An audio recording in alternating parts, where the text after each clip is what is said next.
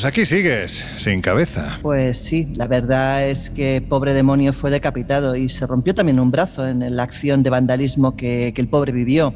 Y según cuentan, fue una mujer, no se sabe por qué motivo, pero sí una fanática, lógicamente, que decidió cargárselo y no es la primera vez que le ocurre. Jolín, luego vamos a ver luego quién es el malo, ¿eh? O sea, es decir, mucho, mucho que el, demonio es malo, pero el hombre a veces hace por, por superarlo, ¿eh? La verdad es que es una pena porque es una de esas imágenes icónicas que podemos encontrar mm, los que disfrutamos con el asunto que vamos a tratar hoy. En fin, los fanatismos, que son precisamente los que no tienen cabeza o al menos, bueno, pues no la saben utilizar como deberían. Váyate, a este ya no le darán más dolores de cabeza. Bueno, deja, deja, que, que, bastante se ha dado ya él a lo largo de los años. a ver, José, vamos a abusar de tu capacidad descriptiva y sobre todo de, de tu conocimiento profundísimo de este tema que vamos a tocar hoy desde aquí la iglesia consagrada a María Magdalena. Y cuando digo que está consagrada a María Magdalena es porque se consagró a la santa en castellano. Es uno de los enigmas que tiene este lugar. Estamos en la localidad francesa de Reims-le-Château.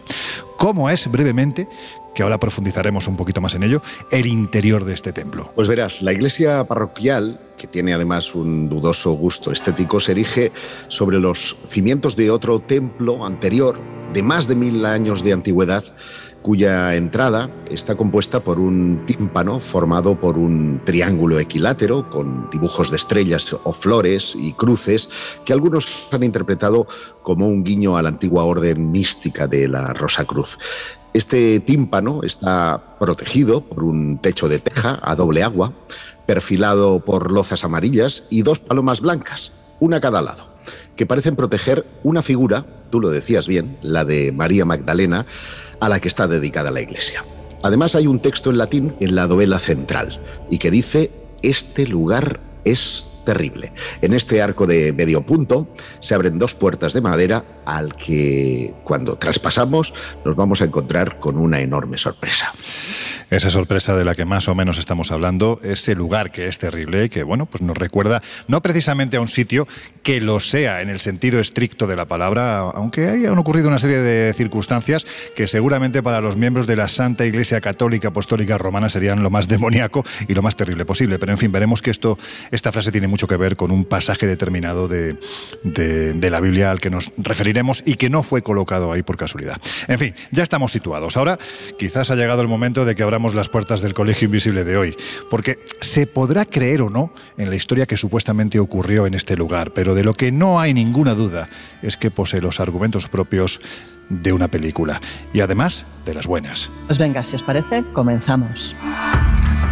En los años 60, astrofísicos como Joseph Allen Hynek, asesor de Steven Spielberg en encuentros en la tercera fase, o el francés Jacques Vallée, fundaron un colectivo secreto para investigar las anomalías que se producían en los cielos del planeta.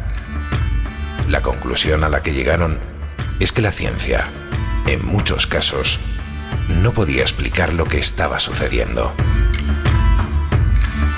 Aquel colectivo fue conocido como el Colegio Invisible.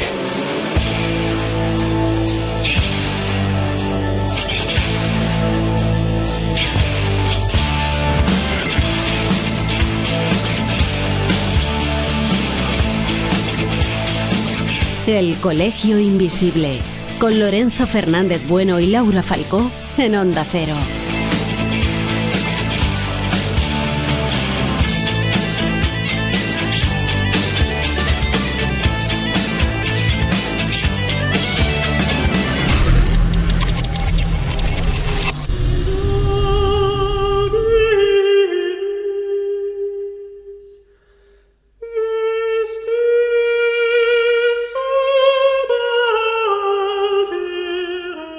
Esta pregunta es una obviedad. Es una de estas perogrulladas mías, eh, pero te la voy a hacer. ¿Has leído el código da Vinci de Dan Brown? Pues quieres que te diga la verdad, empecé y no pude con él. Te voy a decir por qué. I cannot believe. Pues os lo digo, os lo digo. A mí cuando un libro viene precedido de tanta, mm, tanto eco, tanta historia, tan comercial, eh, nuevamente me tira para atrás. Y, lo empecé, pero llegó un momento que estuve tan harta de oír que todo el mundo tenía inputs del libro, que, que se había convertido en un fenómeno casi, yo que sé, de masas, que a mí me tiró para atrás y no lo acabé. me acabas de dejar flipado. Y yo creo que no Pues soy sí. el único. Pues sí. Bueno, Josep, a ti la pregunta es todavía más obvia. Lo que pasa es que en este caso creo que no me voy a llevar ninguna sorpresa. Tú lo has leído, ¿no? Me insultarías a la inteligencia, claro. Sí, sí, por supuesto que lo he leído. Y emociones, sensaciones, sentimientos, porque tú has sido un buscador de una parte importante de la historia que aparece en este libro.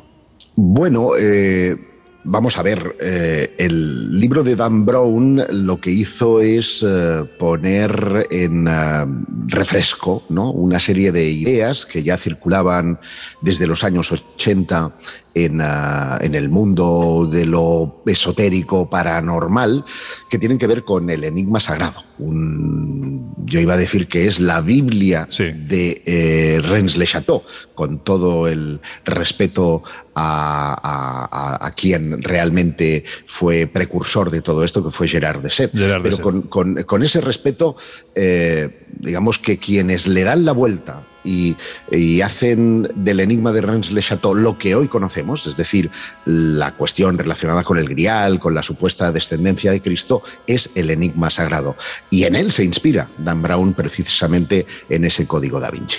De hecho, te puedo decir que yo la primera vez que me leí este libro fue hace muchísimos años, precisamente camino de Rennes-le-Château desde Madrid, que son aproximadamente del tirón entre 9 y 10 horas. Aquel entonces, estoy hablando hace muchos años, se tardaba un poquito más y la persona que iba conduciendo tuvo a bien que yo no le hiciera ni puñetero caso y me leí el libro en el trayecto Madrid-Rennes. Cuando llegué, era como, bueno, pues como estar dentro de una película. Había pasado de tener poco conocimiento a saber perfectamente la historia del lugar y, claro, la fascinación que despertaba era, absoluta. Jesús, ¿tú lo has leído?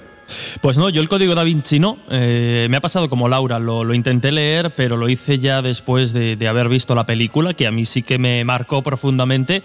Y, y me enamoré del personaje de Robert Landon. Eh, el resto de novelas protagonizadas por él, incluso Ángeles y Demonios, sí, que cronológicamente es previa al Código da Vinci, sí que las he leído y me encantan. Pero claro, ya el Código da Vinci, eh, después de todas esas novelas, después de haber visto, haber visto la peli tropecientas veces, pues siempre lo he intentado, es un, es un punto ahí pendiente, pero, pero nunca lo he llegado a, a terminar. A mí me parece una pasada. De hecho, la novela es genial. La película es una auténtica brutalidad. Yo creo que además no se pudo escoger a mejor actor que, Total. que este señor. ¿Cómo se llama? No me acuerdo ahora mismo. Fíjate que. Tom Hanks. Tom Hanks, gracias. Para representar a, a Robert Landon. Mm, El principio es brutal, el final es emocionante. Pero en fin. Lo que estoy seguro de que hayáis leído o no el Código da Vinci, si sabéis, es que una parte importante de la trama de este libro, pues, pues eso, ¿no? Está argumentada en la historia que ocurrió aquí hace más de un siglo. El protagonista de esta historia, además, fue un cura rural llamado François Berenguer Laura, si te parece brevemente, vamos a contar quién fue este señor, porque es evidente, yo creo que está clarísimo, que es la pieza clave de toda esta historia. Pues mira, este hombre nació el 11 de abril de 1852 en Montasels y según él explicaba, él sintió la llamada sacerdotal desde que era muy niño. De hecho, desde muy joven, Saunier aparte muestra un gran interés por todo lo que son las leyendas, la riqueza cultural que, que, que, envolvía el lugar. ¿no? Eso le lleva a documentarse sobre tiempos pasados, sobre sus personajes, y pensemos que por aquellas fechas, pues Renés era conocida como Aereda, y ahí habitaban unas 30.000 personas, y su importancia como tal era mmm, grande, porque de hecho era, competía incluso con Carcassonne. Incluso pensemos que los visigodos la tenían como la segunda capitán del reino, junto con, con lo que era Toledo. En era un enclave fundamental en aquella época. Claro, o sea, imaginemos la importancia que tenía, ¿no? Pero esa fortaleza que sirvió de defensa, pues en su momento al tesoro de Ataulfo tras la invasión de los Trastámara en la segunda mitad del siglo XIV, eh, eh, no quedó prácticamente nada de ella, quedó devastada, de hecho, fue todo un, núcleo de destrucción y de muerte. Y fue el fin, de hecho, de una época de esplendor y el inicio de la leyenda. Esa riqueza y esas leyendas fueron precisamente las que descubre Saunier y las que le emocionan, las que de hecho alimentan eh, su espíritu. ¿no? Saunier era, era, de una familia muy modesta, de hecho tenía siete hermanos y él ingresa con 20 años al seminario y es en 1879 que es ordenado en el monasterio de Saint-Sulpice en París, pero debido a sus ideas, debido a que era una persona pues precisamente con unos conocimientos eh, profundos y con un fuerte carácter y capaz de defender precisamente sus creencias. Sobre todo porque además era anti, antirrevolución total, vamos, era un hombre claro. que, que, que, desde el púlpito combatía la revolución francesa de una forma sanguinaria, vamos. No, no, claro, empezó a ser bastante incómodo para la iglesia, bastante inconveniente y por eso en 1885 se le destierra precisamente a una localidad, una aldea que él ya conocía, que era precisamente René le Chateau. Hay que decir que además él la conocía, como dices perfectamente, porque al haber nacido en Montasel, que está, está muy cerquita, mm, bueno, pues no solo sabía esa historia oficial, esa historia cristiana, sino también tenía sus conocimientos de la historia hereje y de los mm, de las muchas leyendas ¿no? que se repartían por la zona. Bueno, pues un poco de que eh, en este lugar había escondidos supuestamente muchos tesoros de la época de, de los godos. Hay que decir que además los primeros años fueron un auténtico camino, vamos a decirlo así, ¿no? Sembrado de, de espinas. Para que os hagáis una idea, por aquel entonces el acceso a la localidad, que tenía poco más de 200 habitantes, era lo más parecido a un camino muy tortuoso, bueno, pues a un auténtico pedregal, no a un carril de montaña. De hecho, las comodidades que tuvo este hombre al llegar a Rennes pues no fueron precisamente las mejores, porque el presbiterio y la iglesia que estaba consagrada, como hemos dicho, a Santa Magdalena, es que se caían prácticamente a pedazos, ¿no? El, el templo estaba totalmente lleno de grietas, había muros que se habían caído, una parte importante de la techumbre prácticamente, eh, bueno, pues estaba destruida. De hecho, el propio Gerard de Set, que comentaba anteriormente Josep en su libro El oro de Rennes, pues ya especificaba con todo lujo de detalles la realidad, además económica que tenía el, el, recién llegado cura de Rennes. Advertía que pese eh, a que a finales del siglo XIX el Estado retribuía a los sacerdotes con un sueldo mensual, a Saunier pues literalmente se lo retiraron tras ser fichado y esta es la frase que utilizaron como militante reaccionario, ¿no? Por lo que decíamos antes, porque el hombre se situaba en el púlpito y de repente de una forma tremendamente desairada, pues lanzaba una serie de sermones preelectorales y en contra de la República, ¿verdad, Laura? Pensemos que él llegó allí siendo realmente pobre, muy pobre. Incluso en sus libros de cuentas encontramos anotaciones curiosas. Eh, no tenía pues mayores ingresos para poder realmente vivir y, y bueno, la verdad es que no tardó en abandonar posteriormente la residencia donde vivía, la residencia de la señora Marro, y se alojó en una casita que estaba en estado ruinoso. Era lo único que se podía permitir. Eh, fueron tiempos pues durísimos, una actividad además pues complicada y una vida muy austera y lo único que, que, en sus manos le reportaba algún tipo de, bienestar, de beneficio, era la lectura. Y bueno, leía todo lo que caía en sus manos, de hecho incluso aprendió griego, latín, incluso hebreo. Era un hombre con unas, bueno, pues, una avidez cultural de aprender tremenda. Hay un detalle en esos documentos que han llegado hasta el día de hoy, en los que él habla de su economía prácticamente ruinosa, que llaman poderosamente la atención, y es cuando habla de fondos secretos. Ya veremos de dónde vienen estos fondos secretos o por lo menos vamos a intentar elucubrar mmm, con ello, porque Josep, pese a su desastrosa situación económica, lo que no dudó este hombre fue en incorporar a su vida a una joven, Marie de Narnaud, eh, que hay que decir que en los años siguientes y prácticamente hasta la muerte del cura, pues se convirtió en su fiel sirviente, amiga, hay quien dice que, bueno, que había alguna cosita más entre ellos. ¿Quién era esta mujer y por qué se dice que ella era la confidente ni más ni menos que de todos sus secretos. Porque una frase final en su vida deja todo el misterio en lo alto, ¿no? Un secreto os hará ricos. Eso fue lo que dijo poco antes de morir de una apoplejía. Pero eh, Marie de Narnaud, eh, que era vecina de Esperaza, eh, un pueblo que está justo al lado del de Montacels, Nació el 12 de agosto de 1868 en esta zona del Ode y desde los 18 años fue compañera, confidente de Saunier y, bueno, algunos dicen que, algo más, ¿no?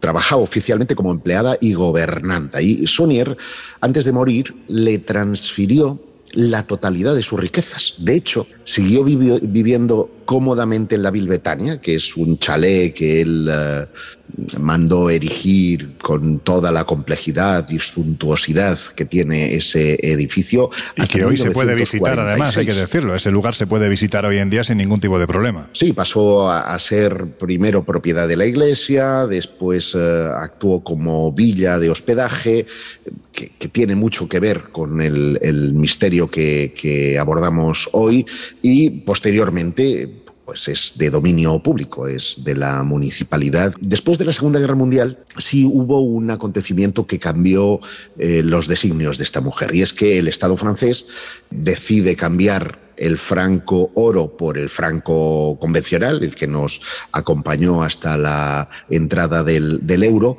y lo que pretendía de este modo la hacienda francesa es que todo el mundo tuviera que declarar el dinero que tenía Y fíjate, de vivir suntuosamente pasa a estar en la más absoluta pobreza. ¿Por qué? Porque ella decide no desvelar el origen de su patrimonio monetario, de sus francos. Y al no tener que dar explicaciones, pues se ve obligada, en este caso, a vivir muy, muy humildemente, hasta que eh, un uh, hotelero, Noel Corby, lo que hace es uh, comprar los dominios del Labat y mantenerla hasta el 29 de enero de 1953, que es cuando Marie de Narno pues, uh, morirá, como ocurriera con su, con su párroco y con su posible amante, pues de una apoplejía súbita e inesperada que le llevó hasta la muerte. Bueno, pues por si faltaban argumentos para que esta historia sea compleja, misteriosa, enigmática y quién sabe si real. Además, Jesús, antes de continuar, hay que decir que esta zona era precisamente, y valga la redundancia, zona de influencia importante de una orden no menos misteriosa, la orden del temple, ¿verdad? pues sí, efectivamente. Ya vemos que a esta historia se van sumando elementos e ingredientes clásicos para eso, para una buena historia de, de, misterio y enigmas. Y entre ellos están los templarios, que, bueno, llevaban muy poquito tiempo en marcha, relativamente, ¿no? Apenas 200 años y les quedaba también muy poquito para llegar a su fin, pero está claro que, que, en toda esta, esta historia entran. Y entre otras cosas porque muy cerquita en la zona eh, se encuentra el castillo de Blanquefort. Blanchefort, yo hoy ya veréis que la, la, las, nah, las palabras que van a salir... Blanchefort. Blanchefort. Mira, ya que no es mal que está Josep para, para orientar. Blanchefort. Ostras, a Laura le ha salido como, como el, la voz de Google cuando le das a, a escuchar la, la, palabra ha salido Siri, perfecta. ¿no? Siri, sí, no, esa es otra. Volvemos a, a, a, este castillo, al, al, castillo de Blanchefort, porque entre otras cosas, eh, su dueño, uno de sus dueños, fue precisamente Bertrand de Blanchefort, eh, sexto maestre de la Orden del Temple, concretamente entre los años 1156 y eh, 1169. Eh, aparte de esta figura relevante en la historia del castillo, llama la atención porque precisamente durante su mandato, este Bertrand, este maestre de la Orden de, de, los Templarios, trajo hasta esta zona una, bueno, pues una tropa de trabajadores alemanes especializados en la extracción de metales para realizar una serie de trabajos en unas antiguas minas de oro romanas que nos encontramos o estaban por la zona. Eh, la gente pensaba que estas minas estaban agotadas, por lo tanto las preguntas de qué demonios hacía allí una tropa de especialistas eh, intentando extraer algo levantaron muchísimas preguntas, es decir, ¿qué trabajos podían generar tanto secretismo alrededor? ¿Podían haber eh, construido en esas minas agotadas los templarios algún tipo de lugar secreto, lugar oculto en el que guardar determinados tesoros o determinados objetos de poder, como podía ser pues el Arca de la Alianza, el mismísimo Grial y, todo lo que provenía de alguna forma de, del templo de Salomón. Esta, eh, esta, construcción, digamos, esta exploración de la mina eh, y todas estas preguntas que hemos planteado, años después, obviamente, relacionaron directamente la historia de la Batsonier con los templarios, eh, sugiriendo, ¿no? como una de las tantas hipótesis que vamos a ver que circulan alrededor de esta historia, pues que quizá esas riquezas o ese poder que de repente vino podía estar motivado, podía ser consecuencia de haber dado con el tesoro o parte del tesoro de los templarios. Pero es que también en la zona nos encontramos, en el Monte Cardú, eh, una tumba que además aparece representada en un famoso cuadro, una tumba que muchos han querido relacionar ya no solo con la tumba de Dios o la tumba de, Jesús, sino que también ocultaría esta pues un gran secreto que la Watsonier pudo, pudo recuperar y construir en base a eso pues toda la historia que hoy estamos comentando. Eh, dos autores son fundamentales ¿no? en esta propuesta, como son Richard Andrews y Paul Sellenberger, que publicaron La tumba de Dios a finales de, del siglo XX, y como decíamos, eh, hablaban de, de dos hipótesis. Por un lado, la primera es que Jesús sobreviviese a la crucifixión y fuese ocultado en, en, esta zona finalmente, como en tantas otras. Ya hemos hablado de, de, esos viajes de Jesús posteriores a la crucifixión, si es que no murió. Y la segunda hipótesis es que efectivamente sí que muriese en la cruz y que sus restos hubieran sido robados por sus discípulos, hubiera sido embalsamado, hubiera sido sepultado y estuviese allí en el sur de Francia.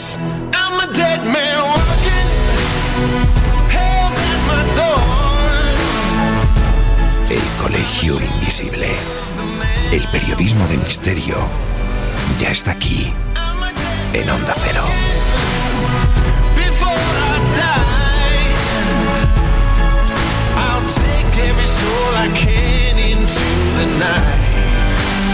and kill till I die.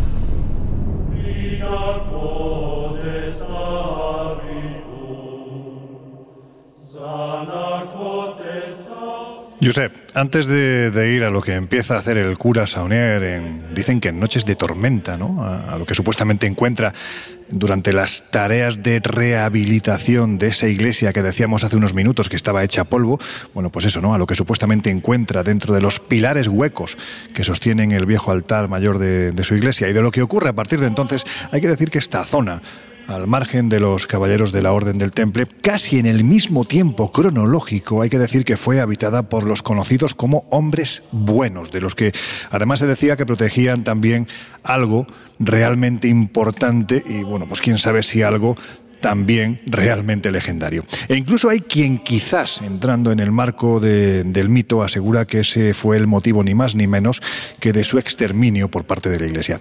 Vamos, si te parece brevemente a... porque es un... yo creo que que los cátaros evidentemente tienen que volver al Colegio Invisible. hay que dedicarles desde Monsegur un capítulo a ellos solos, pero si te parece brevemente, contemos quiénes eran los cátaros y qué tendrían que ver con toda esta historia. La zona en la que nos encontramos, eh, Lorenzo, fue durante la Edad Media el escenario de la llamada herejía cátara. Durante la Edad Media prosperaron precisamente eh, esas herejías, desde el arrianismo al catarismo. Este catarismo, eh, digamos que tenía unos preceptos siendo cristianos que nada tenían que ver con el catolicismo y que igualaban bastante en derechos al hombre y a la mujer. De hecho, era una iglesia, entre comillas, porque no las erigían, que tenían obispas y que eran capaces de eh, dar los sacramentos igual que los hombres. Decías, perdona. No digo que tenían obispas y ovejas, ¿no? También es una tontería mía. Seguramente. Da igual, da igual. Pero en, torno a los templares, digo, en torno a los cátaros, sí hubo una leyenda fascinante de ese lugar que tú antes mencionabas, que es Monsegur, porque se les atribuyó la eh, adquisición o, la teniencia del grial, del santo grial. Pero la historia se complica porque después del asedio a la fortaleza de Monsegur, que fue una de las últimas en, en eh, claudicar precisamente frente a las huestes eh, católicas, mm, la noche anterior de que se entregaran las llaves del castillo y que libraran la fortaleza al enemigo, se descolgaron por el flanco norte de esa fortaleza tres individuos que contenían los libros del catarismo, el tesoro de los cátaros y se dice que el grial. Y esto está sustentado en, la, en eh, una idea muy anterior que hace que muchos peregrinos ya herejes vinieran de todas partes de Europa a este lugar del sur de Francia para rendir culto al Nasí, al que creían era el descendiente del linaje de Cristo. Claro, porque estamos hablando de que aquí ese grial no sería tanto el continente como el contenido. Es decir, estaríamos hablando de la sangre representada, quién sabe si en la figura de una persona. Yo he puesto énfasis en que era la cara norte porque es la más eh, vertical, la más difícil es y una es pasada. muy eh, complicado hacerse la idea de cómo podían llevar consigo un eh, tesoro voluminoso.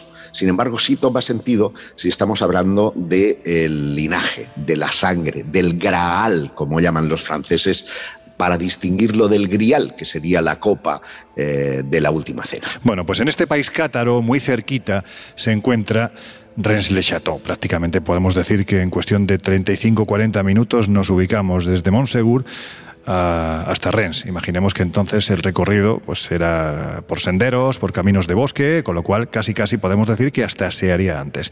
Y supuestamente estas tres personas se van ni más ni menos que a la bailía de Rennes. En fin, sea como fuere, y tras el asedio de, de Monsegur, muchos dicen que muchos cátaros se ocultaron en las cuevas cercanas, donde todavía hoy, en pleno siglo XXI, podemos ver grafitis de aquella época. De hecho, hay una de esas cuevas que a mí siempre me ha fascinado, que me descubrió el difunto Xavier Musquera, que era uno de los eh, expertos en catarismo más sobresalientes que hemos tenido desde el punto de vista heterodoxo cuyas pinturas tenías que descubrir con, agua, tenías que mojar.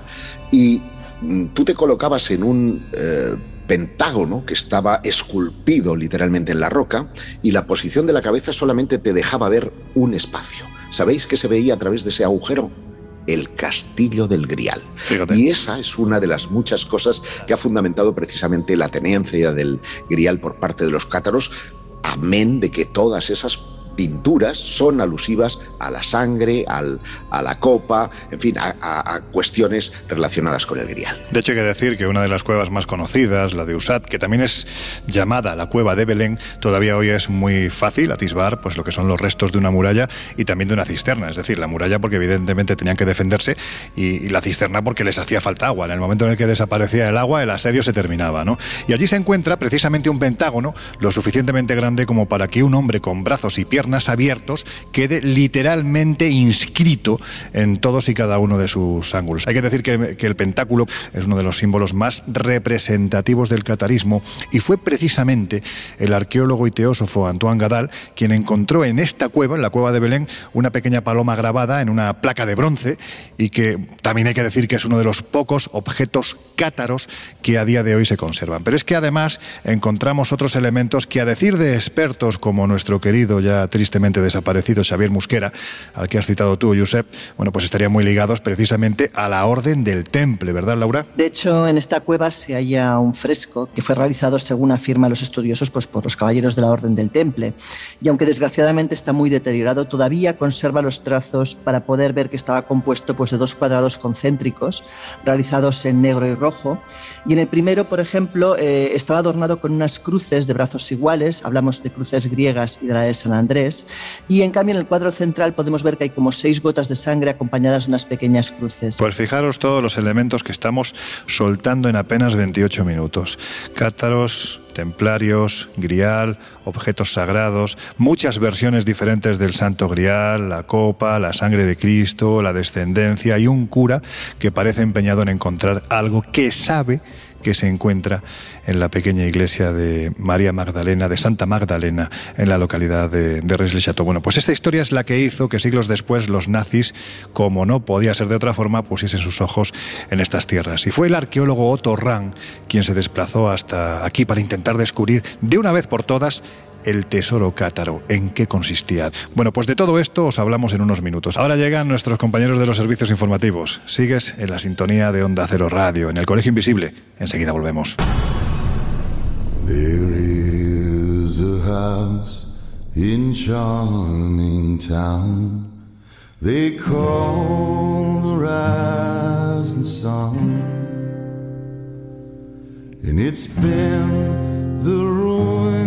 En unos minutos volvemos a abrir las puertas del colegio invisible en Onda Cero.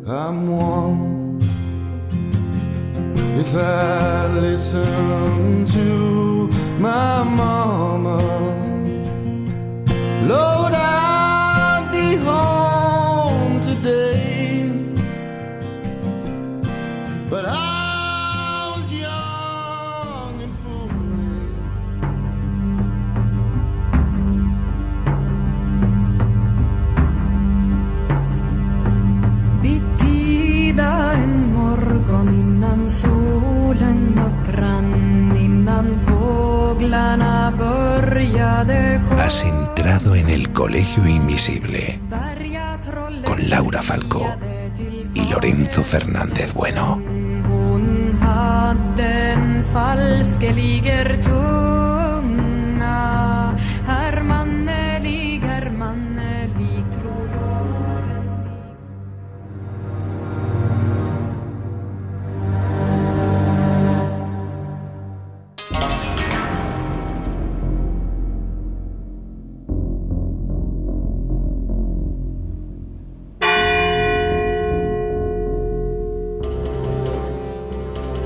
Bueno, pues ya estamos de vuelta. Si os acabáis de incorporar al Colegio Invisible de hoy, mm, No os hacéis una idea de la enorme cantidad de personajes, datos, objetos sagrados que han pasado en nuestra primera media hora. ¿Por qué? Porque os estamos hablando desde Rennes-le-Château, la casa del abad François Berenguer el hombre que después de 100 años sigue envuelto de una especie de aura, de misterio, hay quien dice que de leyenda y de mito también de, fraude. En fin, vamos a analizar quién fue este personaje, qué fue lo que encontró, por qué se enriqueció a manos llenas, por qué gente muy importante de finales del siglo XIX, principios del XX, pasaron por su casa, qué ocultaba, tenía que ver con la descendencia de Cristo, en fin, son tantos los enigmas que parece haber alrededor de este personaje que me da la sensación de que esta hora que nos queda por delante se nos va a quedar precisamente corta.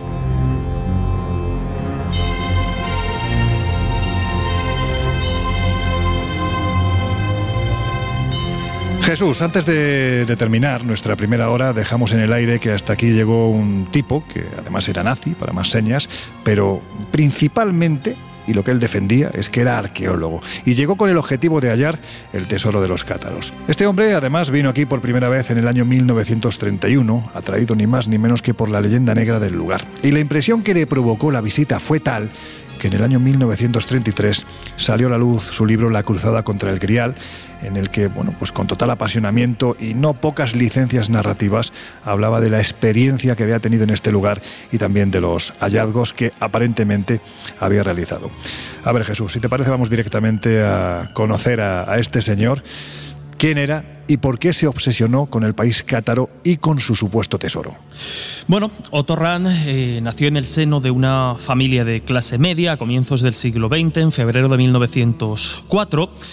Por influencia de su padre, que era juez, él decidió iniciar los estudios en Derecho para convertirse también en abogado o juez, aunque bueno, le interesaban mucho más otras ramas, incluido pues determinadas inquietudes eh, musicales. De hecho, en la propia universidad no solo se limitaba a las clases que, que ofertaba su formación, sino que la curiosidad le llevó a interesarse por materias que luego serían fundamentales en la impresión que causó a los nazis, como la filología germánica, la historia germánica y todo eso interpretado desde un particular punto de vista que bueno era característico de Otto Rahn y que se fue intensificando con su formación, con su aprendizaje y con sus estudios. Y es que a todo lo que estudiaba lo hacía siempre desde una visión o lo impregnaba de una visión eh, esotérica, mágica, folclórica. Como digo, sentía un interés muy muy particular, se quedó prendado de todo lo que tenía que ver con esos hombres buenos que ya hemos comentado, que eran los, los cátaros, y en cierto modo fue por la pasión que le transmitió por esta, por esta corriente su profesor de religión en el instituto. También pues le fascinaban determinadas leyendas medievales como la de Parsifal, el ciclo artúrico y obviamente pues también estaba presente el Santo Grial. Así que ya vamos teniendo ahí una mezcla pues un tanto sugerente, ¿no? Cátaros, objetos de poder, santo grial. De hecho, bueno, su propia tesis doctoral estuvo inspirada, giró en torno a la herejía cátara, lo que le llevó a viajar por diferentes países como Francia, Italia, España, en fin, por diferentes eh, lugares, como decíamos, siguiendo esa pista. Llegó a instalarse incluso en el eh, Languedoc francés en 1929 para explorar las ruinas de Montsegur y también las grutas próximas a esa montaña, ¿no? Algunas de las que ya hemos eh, visitado en los minutos anteriores. Tal y como decías, eh, en base a estos eh, conocimientos, en base a sus investigaciones, llegó a publicar dos libros vinculados a esta historia, Cruzada contra el Grial y La Corte de Lucifer. Pero claro, estos libros llamaron tanto la atención de un personaje bueno, pues característico en todo lo que tiene que ver con el esoterismo nazi, como fue Heinrich Himmler, que rápidamente pues, eh, se puso en contacto con el mismísimo Otto Rahn y el mismo Rahn pues, se unió a las SS, se unió al, partido nazi en 1936. Pero lo hizo siempre desde, bueno, casi que un poco por la necesidad o por la bueno por justificar un poco determinadas investigaciones porque él desde luego eh, no tenía no tenía nada que ideológicamente o no mucho que le uniese al nacionalsocialismo de hecho lo ponía en una posición complicada porque era abiertamente homosexual, él había frecuentado y, siguió frecuentando determinados círculos eh, antinazis, sobre todo ya después de perder el favor de las SS. Pero a un propio, a un amigo le llegó a decir que, un hombre necesita comer y le preguntaba qué esperabas que hiciera, decir que no a Himmler. Sí que es cierto que después de defraudar de alguna forma a, Himmler y a determinados personajes del partido nazi por no dar definitivamente con el Santo Grial y otra clase de leyendas, pues insisto, no acabó perdiendo eh, el favor del que había gozado e incluso en sus últimos años acabó eh, reasignado como vigilante de un campo de concentración, concretamente el de Dachau. Es cierto que lo que vio allí lo sumió en una depresión tremenda, no pudo soportarlo, todo eso sumado a las presiones que ya sufría desde el partido, porque él llegó a dejar las, las SS, dejó llegó a abandonar los nazis, que el nazismo digamos que se podía hacer, pero desde luego no era visto con buenos ojos y después la presión era tremenda.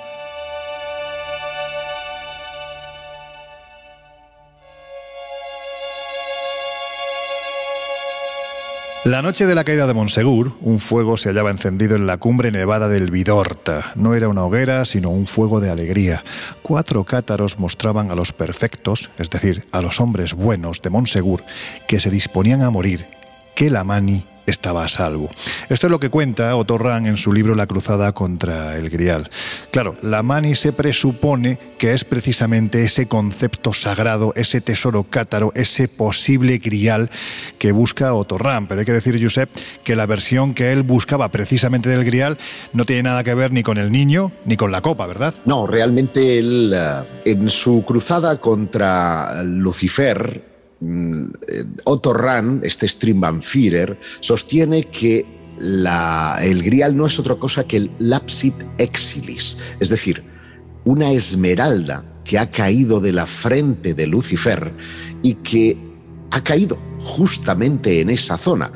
Estaríamos hablando de una joya, estaríamos hablando de un objeto extraterrestre con un increíble poder.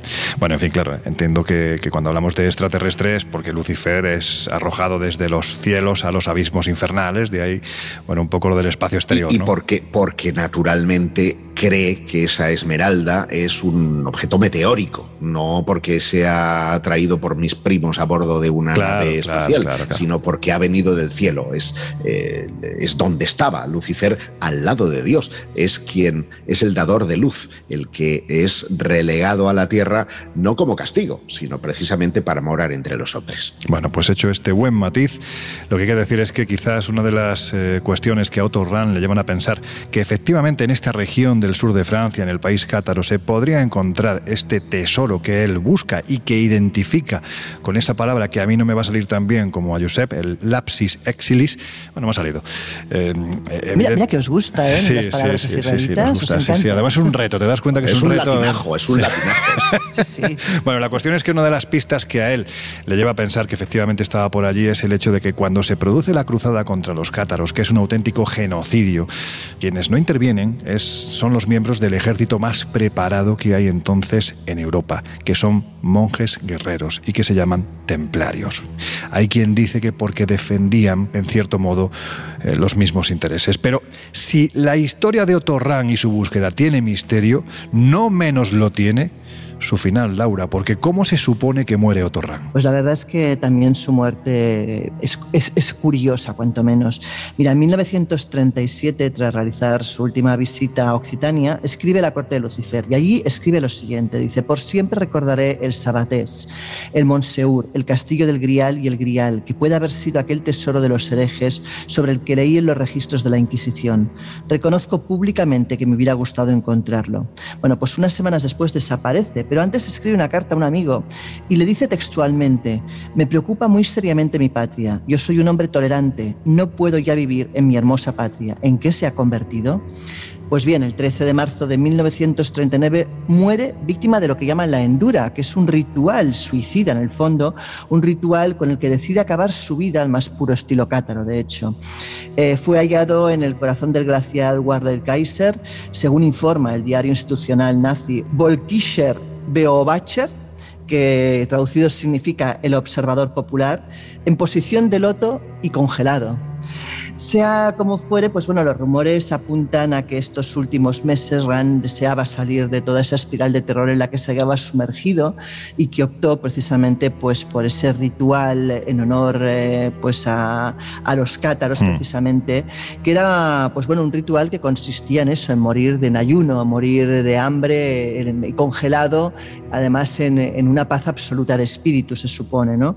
Eh, el caso es que concluyen en muchos de los foros. En uno, por ejemplo, en la búsqueda.org dice que parece ser que a partir de 1939 no se tienen noticias de él y que eso motiva diferentes hipótesis sobre lo que pudo pasar realmente con el final de sus días. De hecho, la versión oficial apunta eso a un suicidio congelado en las montañas de Wilder Kaiser, pero eh, hay otras, por ejemplo, versiones que, cuentan que quizás pues, eh, fue cianuro lo que acabó con sus días. O sea, versiones hay varias y eso suele ocurrir pues, las situaciones así hmm. extrañas, no de suicidio. De hecho, la doctrina cátara, como la de los druidas, permite el suicidio. Lo único que pide es que no sea con sufrimiento, es decir, tiene que ser pues en ese estado de desapego y de casi de paz espiritual, ¿no? Otros datos publicados, por ejemplo, por el Observador Popular, eh, fueron la esquera de su defunción y, como te decía, pues ha habido varias versiones sobre la posible muerte. Lo que sí que se sabe es que, de hecho, Otto Rahn cayó en deshonra frente a la jerarquía nazi en el 37 por razones disciplinarias, entonces es trasladado al campo de concentración de Dachau.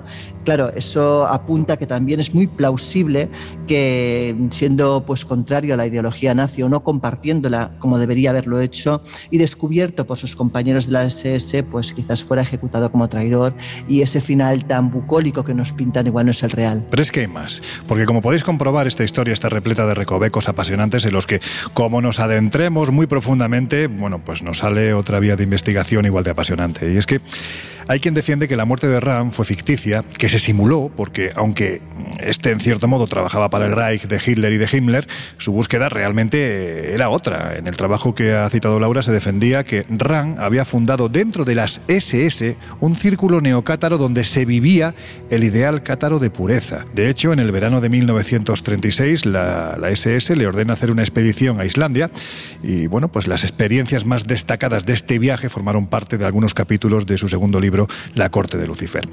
Aún después de la supuesta muerte de Ran y de la ocupación de Francia, la Anenerve, que como sabéis era esa oficina encargada de llevar a cabo diferentes expediciones por el planeta, algunas de ellas incluso buscando estos objetos sagrados, todo era, bueno, pues todo era poco, ¿no? Con tal de basamentar bien la pureza y la grandeza del idealario, bueno, pues hay que decir que la Anenerve organizó una expedición a Montsegur que duró desde junio de 1943 a noviembre de 1944.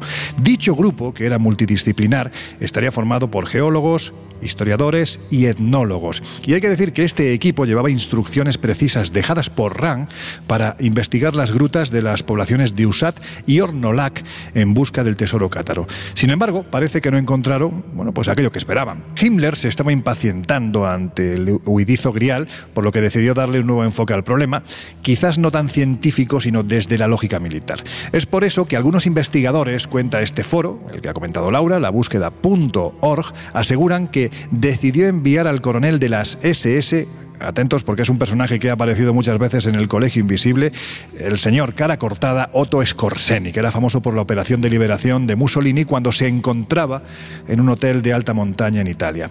Scorseni y un grupo de sus mejores hombres revisaron las cuevas que Rand había investigado y llegó a la conclusión de que era demasiado fácil y que de haber querido ocultar cualquier cosa se hubiera buscado un lugar más inaccesible.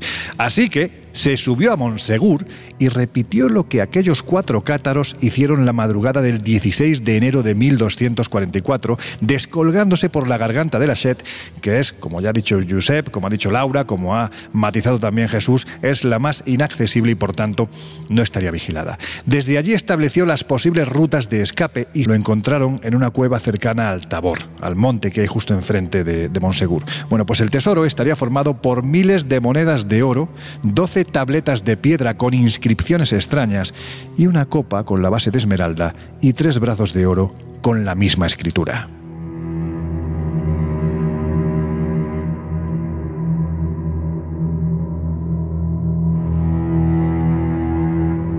A ver, Josep, que dejamos a Otorran y su búsqueda del grial por otro lugar en el que se encontró algo, dicen que por pura casualidad, o no.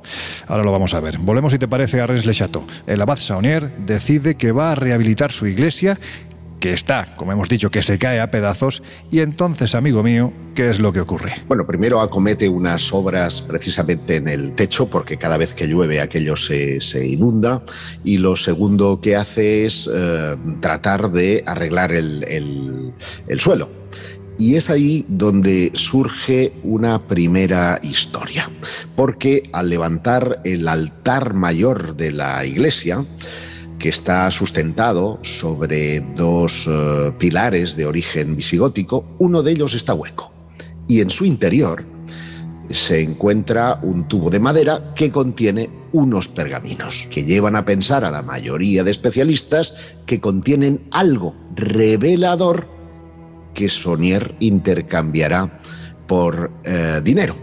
Porque Desconocemos qué es lo que dicen esos pergaminos. Los que han sido reproducidos eh, en la mayoría de publicaciones y libros, os aseguro que son falsificaciones. Pero como fuere, aquello cambia la vida de Sonier. Aquel descubrimiento, que será el primero de tres, cambiará la vida de Sonier porque a partir de aquel momento y tras poner en conocimiento a su obispo que ha hallado unos pergaminos que están en latín, mm, Sonier viajará a París y es al regreso de París que ya viene con mucha pasta. Hay que decir, Josep, además, que en ese periodo de tiempo que has comentado, en el que, en posterior, por supuesto, al descubrimiento, estamos hablando de cuando esta historia empieza a salir a la luz, cuando es publicada por Gerard de Sed, cuando es publicada por tantos y tantos autores, esa parte de la leyenda ¿no? que has citado y que creo que conviene recordar, pues es que contribuye a que, la, a que como suele pasar con todas las leyendas, contribuye a que la historia se haga todavía más grande, ¿no? Porque lo que supuestamente decían estos manuscritos hacían alusión a que al rey Dagobert pertenecía el tesoro, que el tesoro estaba allí enterrado y además hay que decir que esos manuscritos no eran leídos de corrido, es decir, era una secuencia de sopa de letras, podemos decir, ¿no? En la que había una serie de letras que tenían unas elevaciones o unos puntos que la marcaban y de esta forma se construía ese mensaje oculto, encriptado, secreto que contenían los pergaminos. La verdad es que la historia es apetecible, vamos. Y has citado el nombre de Dagoberto, y tampoco es por casualidad, es verdad que aquello fue plaza eh, visigótica y que fue eh, capital del Racés, pero Dagoberto II, que es a quien citaba específicamente, es un rey que, como muchos otros reyes, habían reclamado para sí un derecho de linaje, un derecho de sangre, diciendo que venía su linaje del mismísimo Jesucristo. Y eso, naturalmente, sustentaba la idea del grial como del graal, mejor dicho, como linaje. Claro, estamos hablando de reyes merovingios, ¿no? También conocidos como los reyes melenudos que habitaban las montañas negras y eso de melenudos no era cuestión baladí, es que parece ser que nunca se cortaban el pelo, por lo tanto imaginemos, ¿no? a lo largo de su regencia, que en algunos casos era larga, pues más larga todavía era la, la melena. Bueno, vamos al, momento en el que la abad Saunier se va a París él permanece durante unos días en la ciudad de las luces, aparentemente es con la intención de vender esos manuscritos. ¿Qué es lo que hace exactamente Josep y con quién se relaciona? Porque estamos hablando de un humilde cura de un pueblo de no más de, entonces que tendría 200 habitantes. Claro, y, y sobre todo que era para la época y con todos los respetos un palurdo así se le era considerado en París, y allí se relaciona con la flor innata del ocultismo. Eh, no sabemos si realmente para interpretar lo que aquellos manuscritos mm, llevaban escrito, o si por el contrario, mm, hacer de, puente con, algún poder eh, intermedio Mm, que tuviera que ver con lo que citaban aquellos eh, manuscritos. El caso es que cuando vuelve, vuelve con, suficiente dinero, incluso con una leyenda a su alrededor, y es que ese palurdo tiene una fer con Emma Calvé, que era una diva de la ópera de la época, viene con aquella. como decir, como la Calas, ¿no? Es decir, como la Calas en, el siglo XX, vamos. Sí, Emma Calvé era, pues eso, la Calas de, del siglo XIX, ¿no?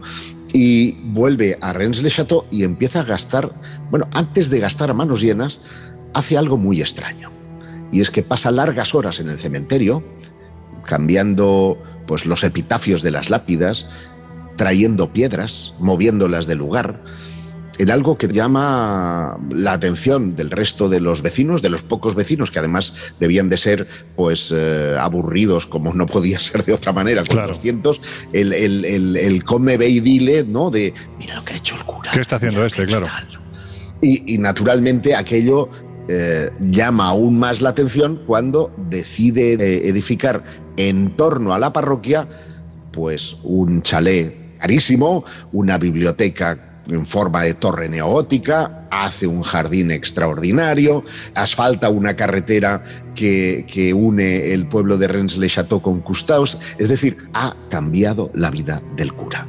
De hecho, hay que decir que esa torre neogótica le pone de nombre Torre Magdala. Recordemos que la iglesia está consagrada a la Magdalena. Es decir, todo parece muy crístico o, en fin, muy cercano ¿no? a, a esa otra historia que habla de la relación entre Jesús de Nazaret y María Magdalena. ¿no? Y, y la villa en la que vive se llama Betania, También, que es el claro. lugar de de, la Magdalena. De hecho, todos los, eh, todas las cosas que erige, salvo la carretera que no tiene nombre, tienen eh, apelativos, alusivos a, esa historia apócrifa de Jesús con María Magdalena, la preferida de Jesús. Claro, aquí la historia está en que, haciendo un breve resumen ¿no? de lo que nos acaba de contar eh, Josep, cuando este hombre va a París se empieza a relacionar con la alta aristocracia, con los esoteristas. Hay gente que procede precisamente de la sociedad ocultista, ni más ni menos que del hermetista Papus, y ahí entra este señor que yo no sé si calificar de palurdo porque listo era más que un, un conejo, vamos, pero, pero el hombre sabía muy bien a dónde iba y con quién, y con quién relacionarse. Y además, él acude a San Sulpice, donde ve a su antiguo maestro,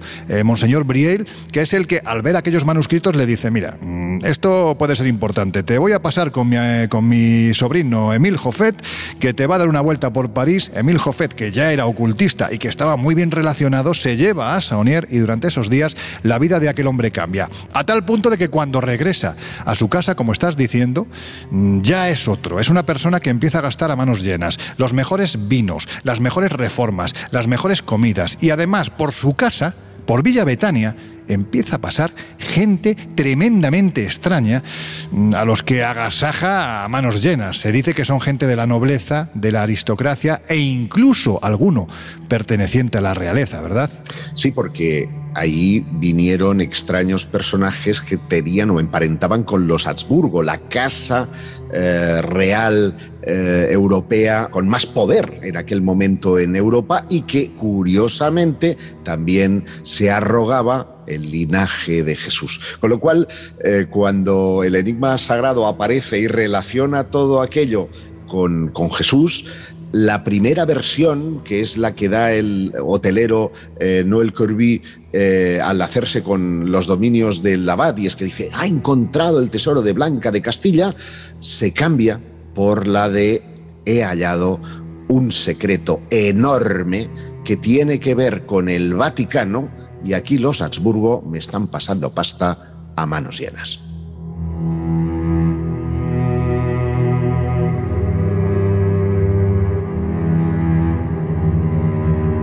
Josep, de lo que no parece haber duda es de que decoró su iglesia de una manera muy especial. Una vez que la termina y accedes a, ese templo, que por cierto hay que decir que a la vista del estado en el que se encuentra, aquí no sé si el obispado de Carcasona o de quien dependa debería de meter mano porque tiene unas grietas que, que en fin, que da pena.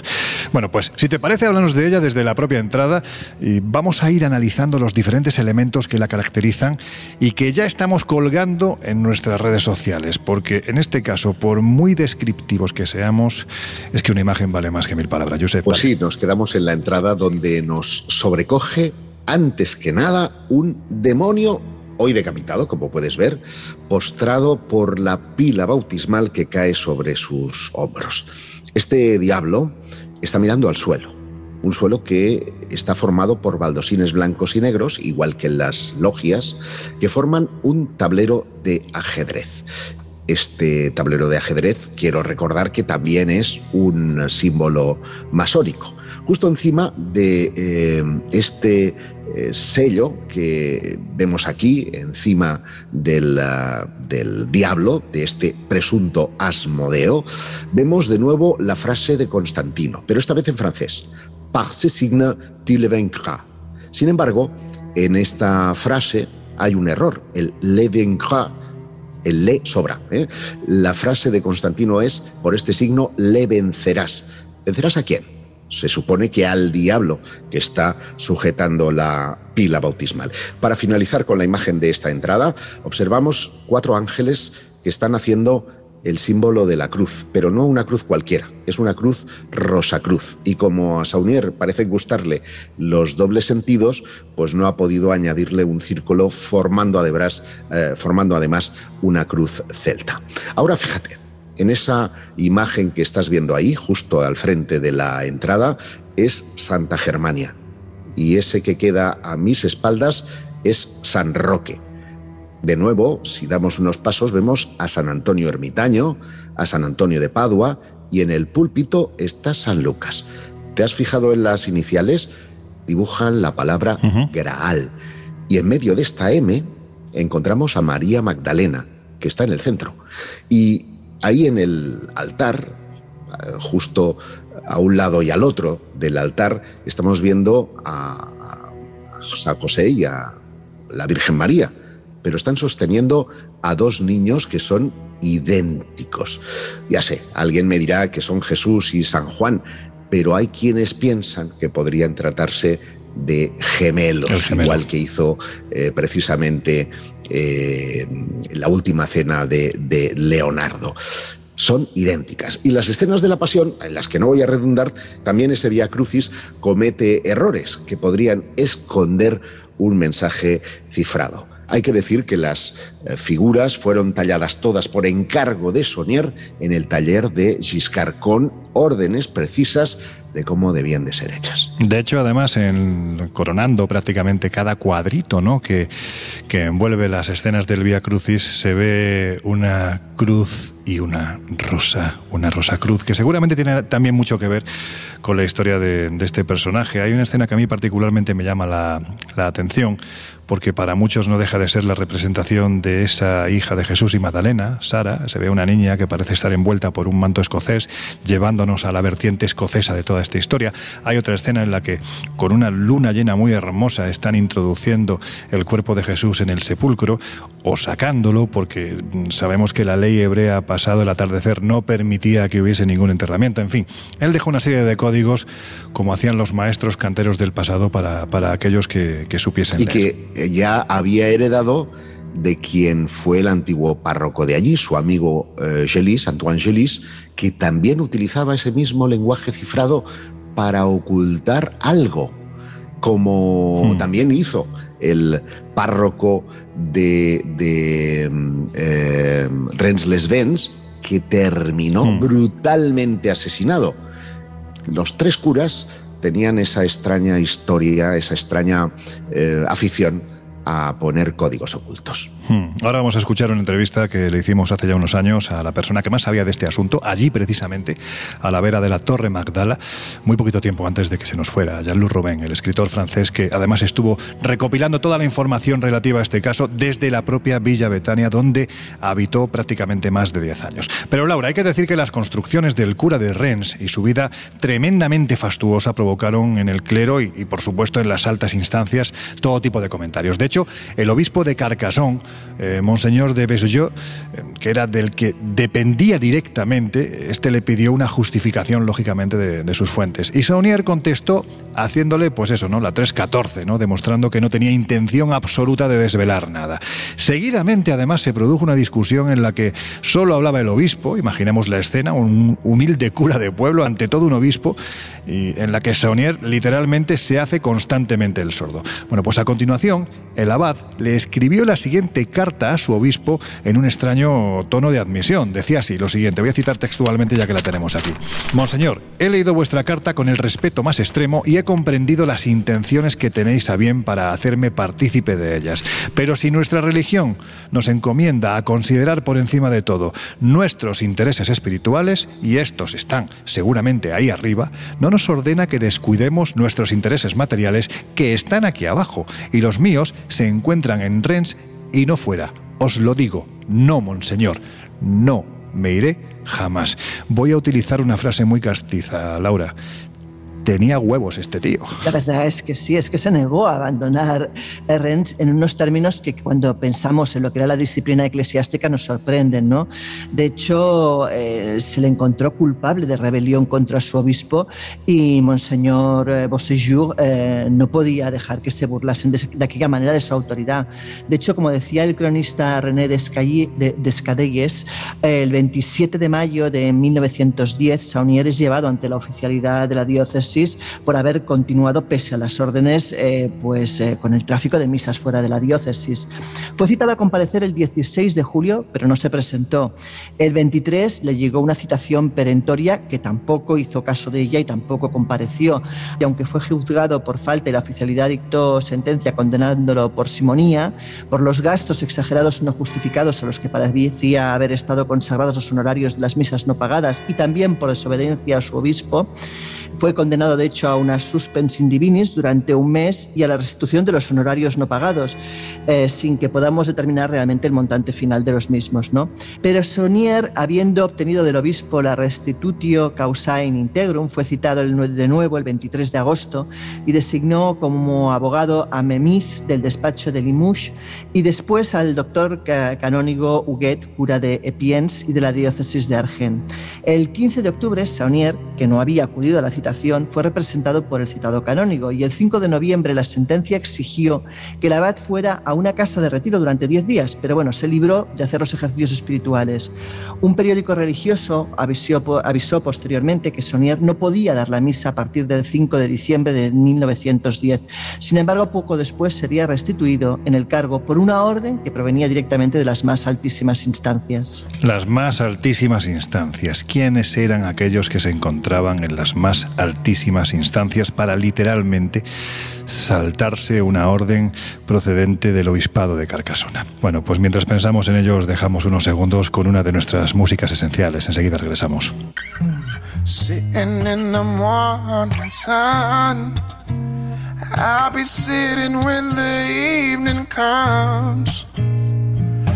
watching the ships roll. And then now I to roll away again. Now I'm just sitting on the dock of the bay. El Colegio Invisible. Los jueves de una y media a tres de la madrugada en Onda Cero. Just sitting on the dock of the bay, wasting time. I left my home in Georgia headed for the Frisco Bay. I've had nothing to live for, and looks like nothing's gonna come my way. Now I'm just sitting on the dock of the bay, watching the tide roll away. Oh, I'm just sitting on the dock of the bay, wasting time wasting time. Looks like nothing's gonna change. Everything remains the same. I can't do what ten people tell me to do. So I guess I remain the same. Now I'm just sitting here, resting my bones. And this loneliness won't leave me alone. It's 2,000 miles I've roamed to make this dock my home. Now I'm just sitting on the dock of the bay, watching the tide roll away. Oh, I'm just sitting on the dock of the bay, wasting time, wasting time, wasting time, wasting time.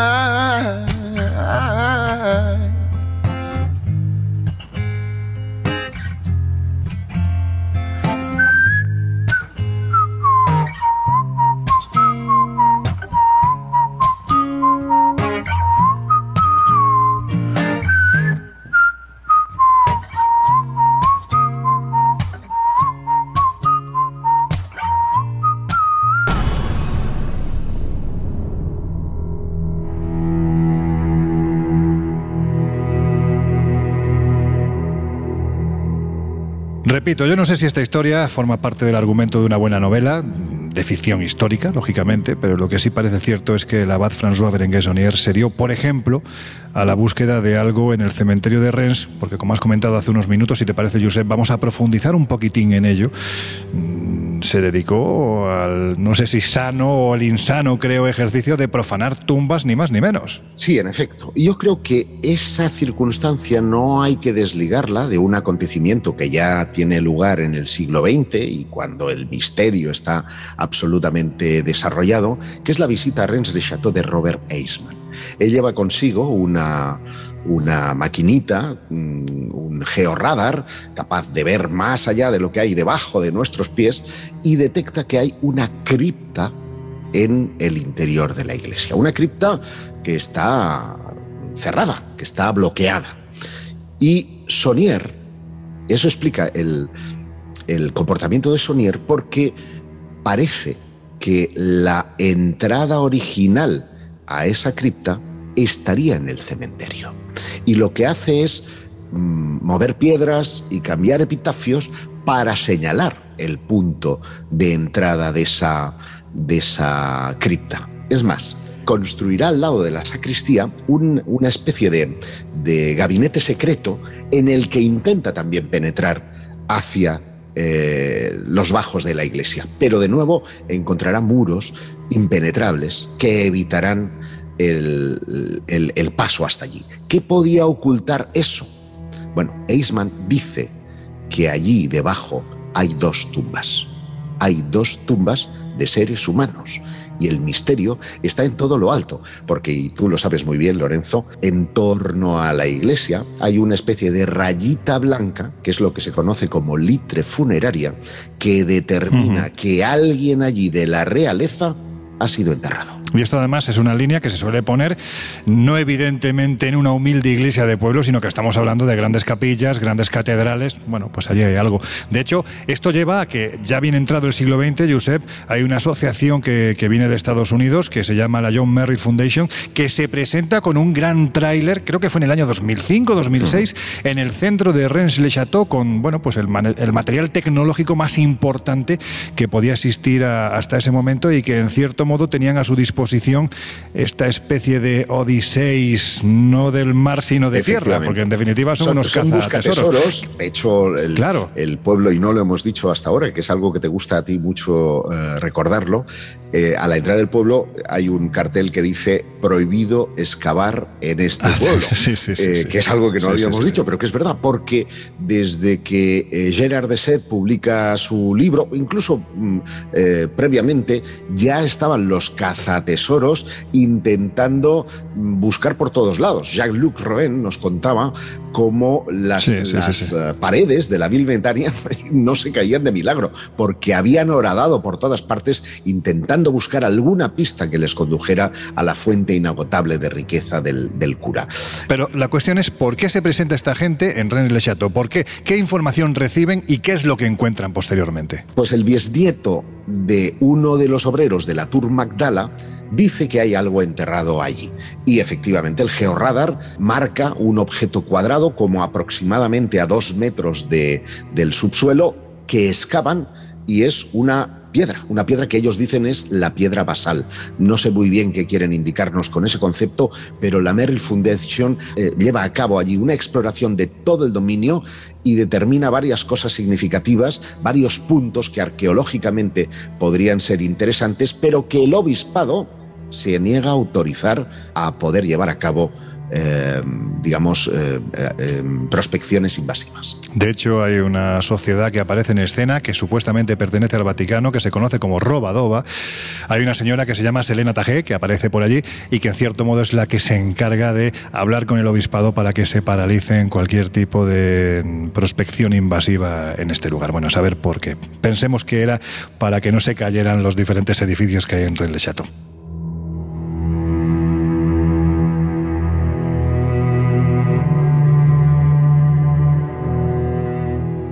hubo alguien en esta historia que la conoció a la perfección, ese fue el que ya hemos citado en, estos minutos, el escritor francés Jean-Luc Robin.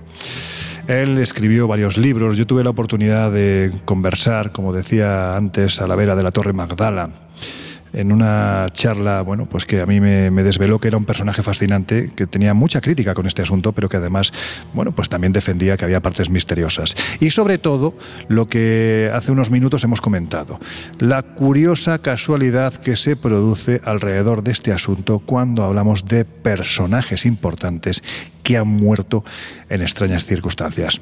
Os dejamos con esta conversación con Yalú Robén.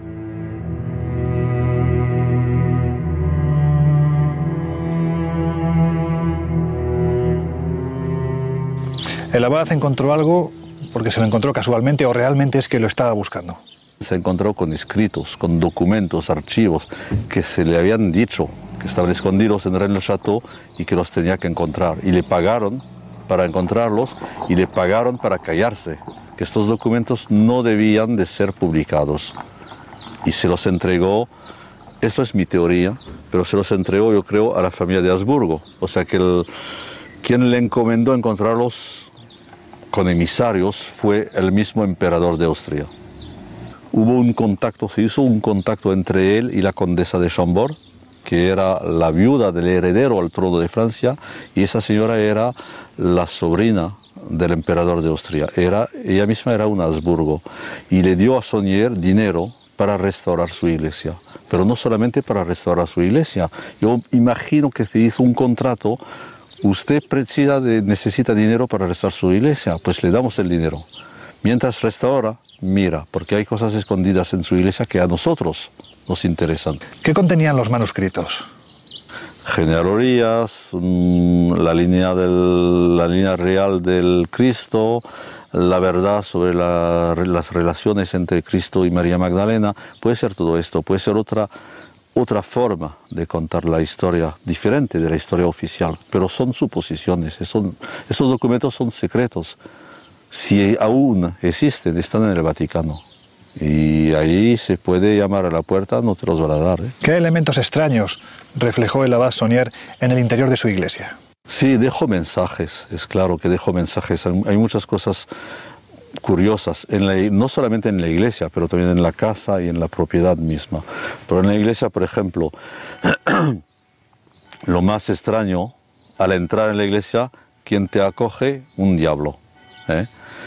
Bueno, si nos conformamos con una, una lectura una primera lectura de este diablo está soportando la pila con el agua bendita, que para un diablo no es una posición muy confortable, y además encima de él están cuatro ángeles haciendo el, el signo de la cruz.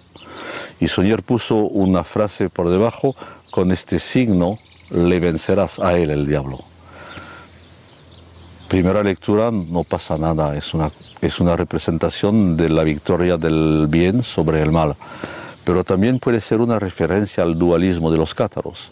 ¿Será que Soyer se encontró con algo que probaba, documentos que probaban que lo que se creían los cátaros era verdad? Eso puede, puede ser. Otra cosa curiosa en la iglesia, en la estación de la cruz, en la estación 14, cuando pone el cuerpo de Cristo en la tumba, hay una luna llena ahí arriba en el cielo. Si hay una luna llena, es que estamos a las 11, 11 y media de la noche y era prohibido por la religión eh, judía enterrar después de la puesta del sol.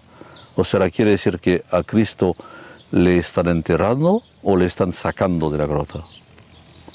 Cosas así, hay muchas. Hace unos años hubo una investigación en la Torre Magdala y se llegó a decir que bajo la misma había sido encontrado algo. A partir de ahí se finalizó la investigación. ¿Es esto cierto? Lo que es cierto es que hicieron pesquisas Después de hacerlas dijeron que había algo raro por debajo de la, de la torre y el año siguiente hicieron excavaciones, pero no encontraron absolutamente nada. No hay nada por debajo de la torre. Donde hay algo interesante por debajo del suelo es en la iglesia. Ahí es donde tendríamos que ir a ver. ¿Qué es lo que piensas que puede haber debajo de la iglesia? Por debajo de esa iglesia hay una cripta, estamos, estamos ciertos. el mismo equipo de, de, de científicos americanos también eh, probaron que por debajo de la iglesia había una cripta con tumbas y eso lo sabíamos muchos de nosotros. Hasta hay un escrito, tenemos una, una carta de principios del siglo XVII, escrita por el cura del pueblo que dice que por debajo de esta iglesia hay una cripta que contiene sepulturas que datan del tiempo de los antiguos reyes y documentos que no deben de ser publicados y por esta razón ha tapado esta, esta cripta. Hay un escrito que lo dice. Y según tus investigaciones, ¿quién puede estar enterrado bajo el suelo de la iglesia? Eso sería interesante. Eso sería interesante. La iglesia tiene una, tiene una, una, ¿cómo se dice? Alrededor de la iglesia, por fuera, hay una línea más, eh, una línea más clara, que en francés lo llamamos un litro funerario, un litro funerario. Cuando una iglesia tiene esto, y esto es absolutamente históricamente verdadero, cuando una iglesia tiene esta línea más clara alrededor de la fachada, quiere decir que por dentro alguien de alto grado o de sangre real está enterrado. Y esta iglesia pequeña de Rennes-le-Château lo tiene. O sea que alguien importante está enterrado en esa iglesia. Dentro de la crónica negra de Rennes-le-Château se afirma que hay gente que ha muerto incluso protegiendo el secreto que aquí se custodia. Se dijo incluso en tiempos que un sacerdote de una localidad cercana murió asesinado. Sí, es verdad. Ah, pasaron cosas raras alrededor de Sonier. El cura del pueblo de Custosá, aquí al lado, que era un amigo íntimo de Sonier, fue asesinado y de, una manera horrible. Le, quebraron, había sangre por toda la casa. Tenemos el relato de la policía y de la, de la justicia sobre esto, o sea, son actos oficiales que no se pueden negar. El hombre fue asesinado no le robaron nada, tenía mucho dinero en su casa, era muy rico, no le robaron el dinero y solamente había una bolsa con papeles que estaba abierta y parece que se llevaron algunos papeles, algunos documentos otra vez. Y este señor abrió a su asesino, o sea que le conocía, sabía, no tenía razón eh, de tener miedo de él. Uno de los pasajes más enigmáticos de la historia de Rennes es el momento en el que está a punto de fallecer el abad Berenguer Sonier. Allí entra un sacerdote para administrarle la extrema unción y sin embargo después de horas de conversar con él no lo hace. Incluso asegura que escuchó cosas terribles. Aparentemente es, es verdad, su sobrina lo contó que después de... se pasó unas cuatro o cinco horas confesando a Soñer, una tarde entera. Y, cuando salió del, del cuarto no era el mismo hombre Igualmente como le había pasado a Sonier después de encontrarse con los documentos, lo vemos, yo lo vi dentro de sus cartas, su, letra cambió, su, actitud cambió. De repente este señor tenía un secreto demasiado pesado, no lo podía decir, pero para, para un cura y para un hombre de fe era algo realmente que le, que le le cambio su, le cambio su actitud. Y pasa exactamente la misma cosa con este cura después de la abad Rivière, después de confesarle, sale y cambia totalmente de actitud. Y está debajo de tal trauma que se olvida de administrarle los últimos sacramentos y se los va a administrar después de la muerte. El 17 de enero es una fecha importante dentro de toda esta trama. Es la festividad de San Antón, pero también es un día en el que parece que hay una extraña conjunción entre San Sulpice en París, Rennes-le-Château, el lugar donde ahora nos encontramos, y Rosling en Escocia. ¿Qué nos puedes contar al respecto? Pasaron muchas cosas el 17 de enero en Rennes-le-Château, es divertido. La, marquesa de Blanquefort se murió un 17 de enero. Sonier sufrió un ataque y se murió cinco días después, sufrió eh, un ataque el 17 de enero. El 17 de enero es la fiesta de San Sulpicio, es la fiesta de Santa Rosalina. En la iglesia, Soyer puso una estatua de Santa Rosalina. Rosalina suena como la, la línea rosa. ¿eh? De San Sulpicio sale un meridiano en el, en el, gnomón que está ahí. Y este meridiano pasa exactamente encima de Rennes-le-Château. Y si se le prolonga por el otro lado, pasa encima de la, de la capilla o de la iglesia de Roslin. El 17 de enero en Rennes-le-Château hay un fenómeno óptico que se le llamó el fenómeno de, los, de las manzanas azules. A las 12 horas hora solar aparece sobre el altar, aparecen unas manchas azules durante unos 10 minutos y después se mueven y se van. El mismo fenómeno, un fenómeno más o menos idéntico, acontece en San Sulpicio en París también el 17 de enero. Muy curioso. Jean-Luc, ¿hay alguna novedad que todavía no haya salido a la luz y que nos puedas contar? No, infelizmente, de momento no. Yo espero, espero muy ansioso, espero a que, a, que hagan las pesquisas por debajo de la iglesia. Yo creo que esto será realmente, entonces pasará algo. Y algún día lo harán, algún día lo harán. Pero hay que pedir autorizaciones al gobierno y de momento no se anima mucho, pero algún día se hará.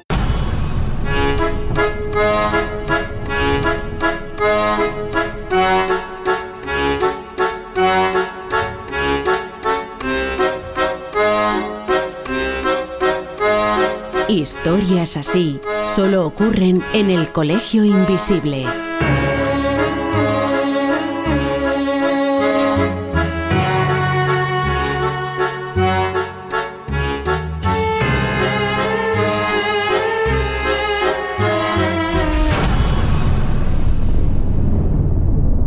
Ain't no sunshine when he's gone.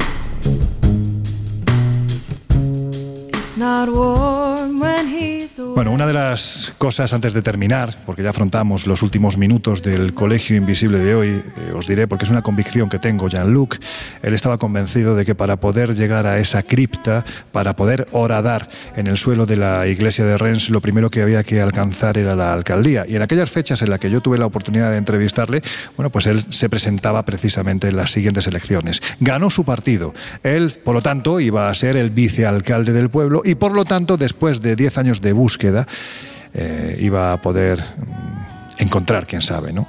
La cuestión es que 24 horas después de ganar las elecciones, un tipo sano, deportista, en fin, pues quizás su, su, único mal era conocer en profundidad esta historia, apareció muerto de un infarto fulminante en su casa. Una más de esas muertes extrañas que se han producido a raíz de saber demasiado en el asunto de, de. Pero en fin, voy a preguntaros, puesto que ya estamos, como digo, en estos minutos finales, vuestra conclusión sobre este asunto. Y yo creo que en este caso se puede resumir en una pregunta, y es qué encontró Saunier si es que encontró algo, ¿no?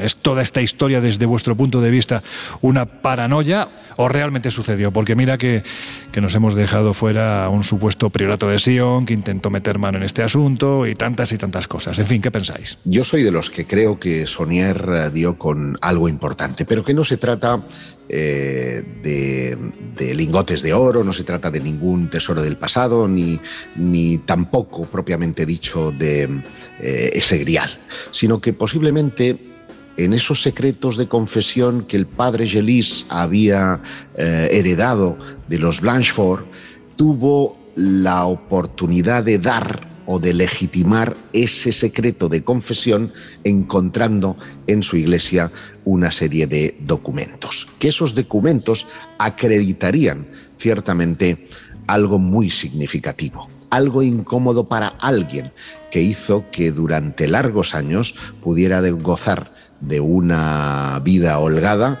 gracias precisamente a su silencio. A ver, yo siempre creo que, como en todo, en la historia, sobre todo en las leyendas que, que, conlleva la historia, hay una parte de realidad y una parte de ficción. Es muy probable que sí, que encontrara algo, es muy probable que haya una parte real de historia eh, sólida, pero también seguramente hay una parte que ha ido creciendo con los años y con el boca a boca y con lo que todo, lo que siempre implica, ¿no? Las leyendas y los mitos.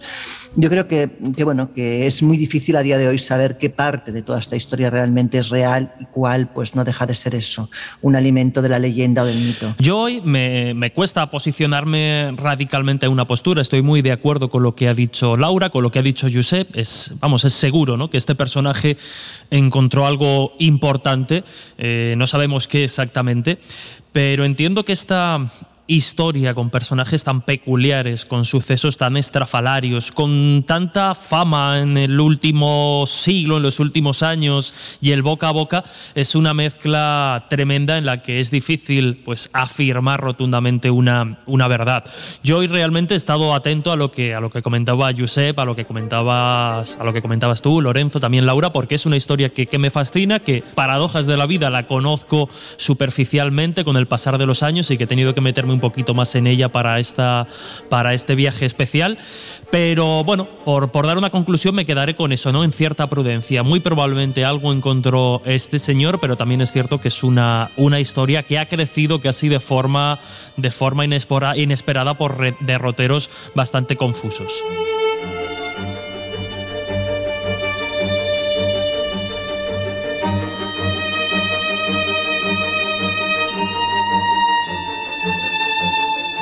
Uno de los asuntos de los que no hemos hablado es precisamente de la muerte del abad François Berenguesonier, porque también fue muy extraña.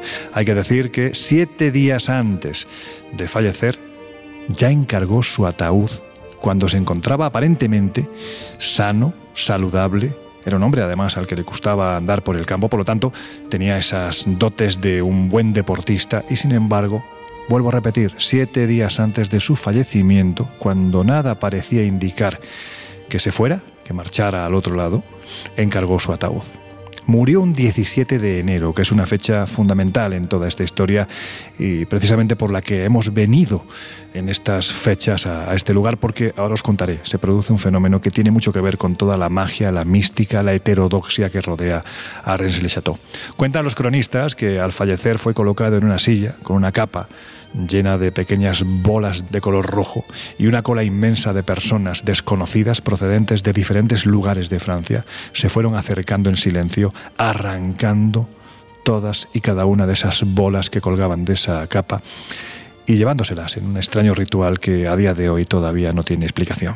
Bueno, pues hay que decir que hace años, precisamente ese 17 de enero, fecha de la muerte, como os digo, de tanta gente vinculada a este controvertido asunto, atravesé por penúltima vez el umbral del cementerio. Nada había cambiado desde mi última visita. La soledad de Saunier, esa misma que le acompañó en vida, le persiguió más allá del tiempo y el espacio. Ese día un grupo de místicos conversaban frente a la puerta del templo, comentando los últimos descubrimientos, las explicaciones más esperpénticas y los testimonios más disparatados.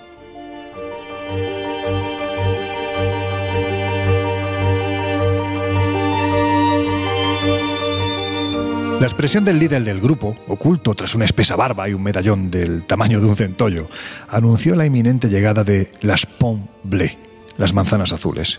El curioso efecto se produce este día cuando el sol atraviesa un punto determinado de la vidriera situada a la derecha del altar mayor. Lentamente la silueta de tres pequeños círculos se van haciendo presentes hasta que, ya perfectamente perfilados, se situaban sobre el cáliz que hay en el centro mismo del citado altar. El enigmático fenómeno se prolonga por espacio de 25 minutos aproximadamente. Bueno, pues aquel día, de hace ya años, una joven, la que vendía las entradas para acceder al Museo de Villa Betaní, apagó las luces. Repentinamente tres llamas multicolores se encendieron sobre la fría pared, bajo la talla de la Virgen, San Antón, Santa Germana, San Roque. Las imágenes, sumidas en la bruma, parecían adquirir vida. Los claroscuros invitaban a mantener los ojos bien abiertos. No en vano, en cualquier momento, sinceramente esperaba la garra desagradable del guardián del templo, clavándose en mi espalda.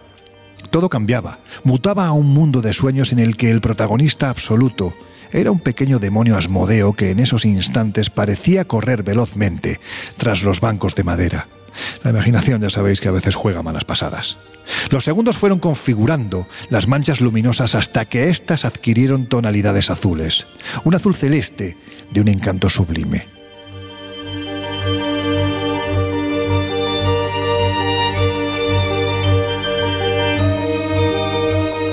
Mientras, un joven nervioso intentaba captar el instante, precisamente para que todo el mundo lo viera a través de una webcam, conectada a su ordenador. Pues no en vano, el hecho no se producía desde hacía tiempo. Ya sabemos que estamos en zona prepirenaica y las nubes normalmente suelen cubrir este cielo.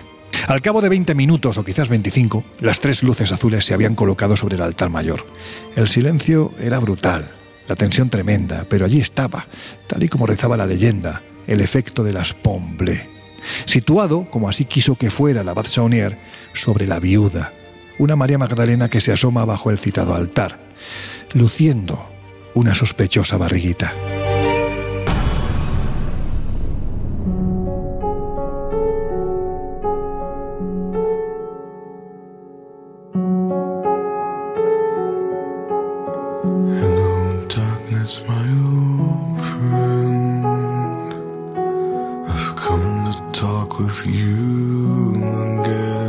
Bueno, pues ahora sí, cerramos ya las puertas del Colegio Invisible de hoy, no sin antes, puesto que últimamente estamos muy intensos y prácticamente con el contenido agotamos eh, todos los minutos, deciros que ya sabéis que estamos en diferentes plataformas, tanto digitales como las de papel, la de toda la vida, ¿no? En este caso encarnada en la revista Año Cero Enigmas que tenéis en vuestros kioscos y también, por supuesto, los kioscos digitales. Podéis acercaros, que es tan sencillo como hacer un clic. También, por supuesto, pues eso, sabéis que estamos en espaciomisterio.com, viajesprisma.com, donde estamos colgando todos los eventos, viajes que vamos a realizar, que ya estamos preparando, por ejemplo, para Semana Santa, que nos vamos, volvemos de nuevo a, a Egipto. Pero en fin, puesto que se nos acaban los minutos, eh, Laura Falcó, rápidamente. Que tengas una feliz semana, amiga. Igualmente, nos vemos en unos días. José Guijarro, siempre es un lujo escucharte, sobre todo hablando de este tema que está claro que, especialmente yo creo que a ti y a mí nos apasiona. Es evidente. Muchísimas gracias. Hasta la próxima semana. Jesús Ortega, te vas convirtiendo, amigo. Dentro de siete días un poquito más. Pues yo hoy me he sentido un invisible más, aprendiendo con lo que contabais, con un tema que es desde luego fascinante. Y nada, siempre un lujo y hasta el próximo viaje. Y a vosotros ya os dejamos, como siempre, en la compañía de José Luis Salas, de sus no sonoras y de ese fantástico equipo que lo rodea. Nosotros cerramos las puertas del Colegio Invisible desde aquí, desde Rennes Le Chateau, mientras eh, Laura o Josep están tosiendo un poquitín. Y volvemos a abrirlas dentro de siete días. Hasta entonces, ya sabéis, que seáis muy, muy felices. People, more. El Colegio Invisible. Con Lorenzo Fernández Bueno y Laura Falcó. En Onda Cero.